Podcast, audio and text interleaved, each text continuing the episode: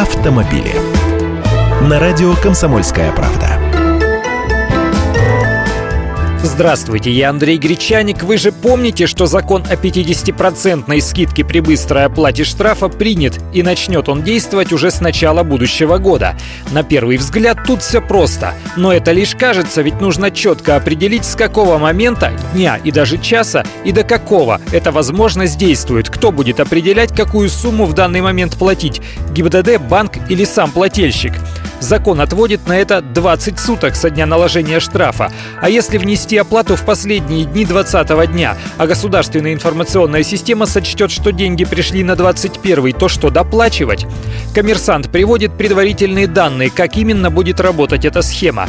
Для водителя процесс оплаты штрафа не изменится. Автомобилисту нужно будет внести номер постановления, номер водительских прав или свидетельство о регистрации, после чего банк автоматически выставит счет со скидкой. На 21 день в системе появятся новые данные для уплаты уже полной суммы штрафа. А еще госавтоинспекция призывает водителей подключаться к смс-оповещению и электронным уведомлениям. Например, через госуслуги подключено уже более 2 миллионов человек.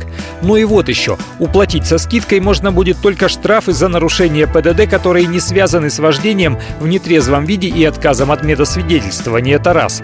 Два. Превышением скорости более чем на 40 км в час. Третье – повторным проездом на запрещающий сигнал светофора или выездом на встречку, а также причинением легкого или среднего вреда здоровью и повторным управлением незарегистрированным автомобилем.